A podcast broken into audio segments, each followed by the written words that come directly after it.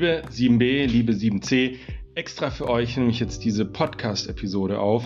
In dieser Episode möchte ich euch möglichst kurz und prägnant erklären, zum einen, wie die Geschichtsklassenarbeit aufgebaut sein wird zum Thema Neuzeit und zum anderen, welche Aspekte ihr denn besonders gut lernen solltet.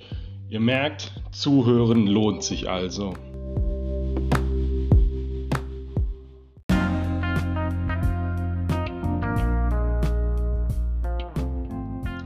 Die Klassenarbeit wird aus drei Teilen bestehen.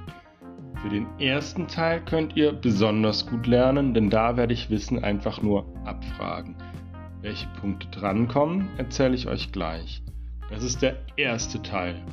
Ja, das tatsächlich auswendig lernen. Im zweiten Teil geht es dann um Quellenarbeit. Das bedeutet, ihr bekommt von mir einen Text und zu dem Text bekommt ihr auch Aufgaben gestellt.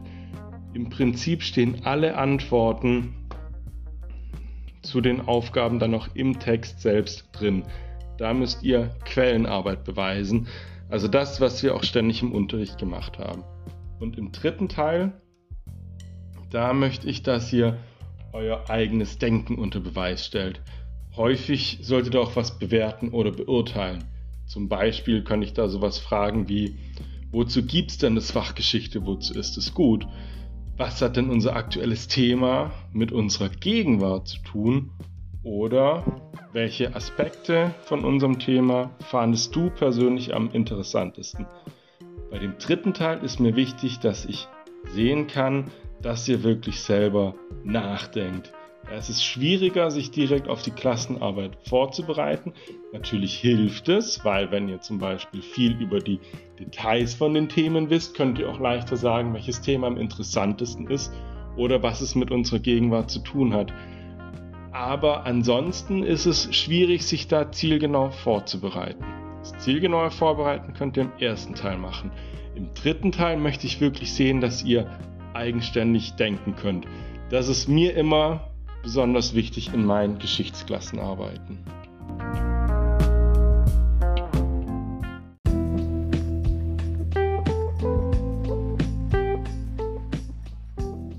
Wie ihr wisst, ist unser Thema ja die Neuzeit. Dabei sind mir die folgenden Punkte ganz besonders wichtig. Was hat es mit der Ständeordnung zu tun? Also mit dem ersten, zweiten und dritten Stand was für Aufgaben hatten denn die Personen im jeweiligen Stand. Außerdem hatten wir schon gesagt, dass Johannes Gutenberg, der Erfinder des Buchdrucks, als Mann des Jahrtausends bezeichnet würde. Wie kam das denn dazu? Was hat denn der Buchdruck ausgelöst? Dann haben wir zusätzlich auch noch über moderne Wirtschaftsformen gesprochen. Da haben wir über die Macht der Fugger gesprochen und die Macht des Kaisers. Worauf beruhte da denn jeweils die eigene Macht und konnten die denn ohne einander auskommen? Außerdem ging es auch noch im Zuge der Reformation um die katholische Kirche in der Neuzeit. Was war der Anspruch der Kirche? Wie sollte sie sein? Was haben die Menschen erwartet? Und wie waren sie tatsächlich? Stichwort Elefantenwerte des Papstes. Das sind die Aspekte, die mir beim ersten Teil der Klassenarbeit besonders wichtig sind.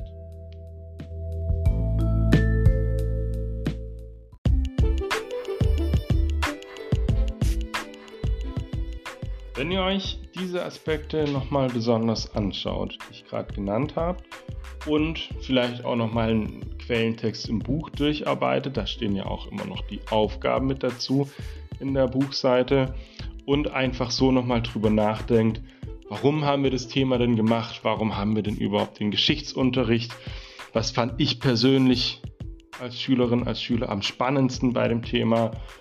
Wenn ihr das alles macht und euch so vorbereitet, dann werdet ihr auch eine gute Note schreiben, da bin ich mir sicher. Falls ihr noch Fragen habt, wir sehen uns ja noch mindestens einmal vor der Klassenarbeit, da könnt ihr gerne auf mich zukommen dann komme ich da auch nochmal, dann beantworte ich da gerne auch nochmal eure Fragen.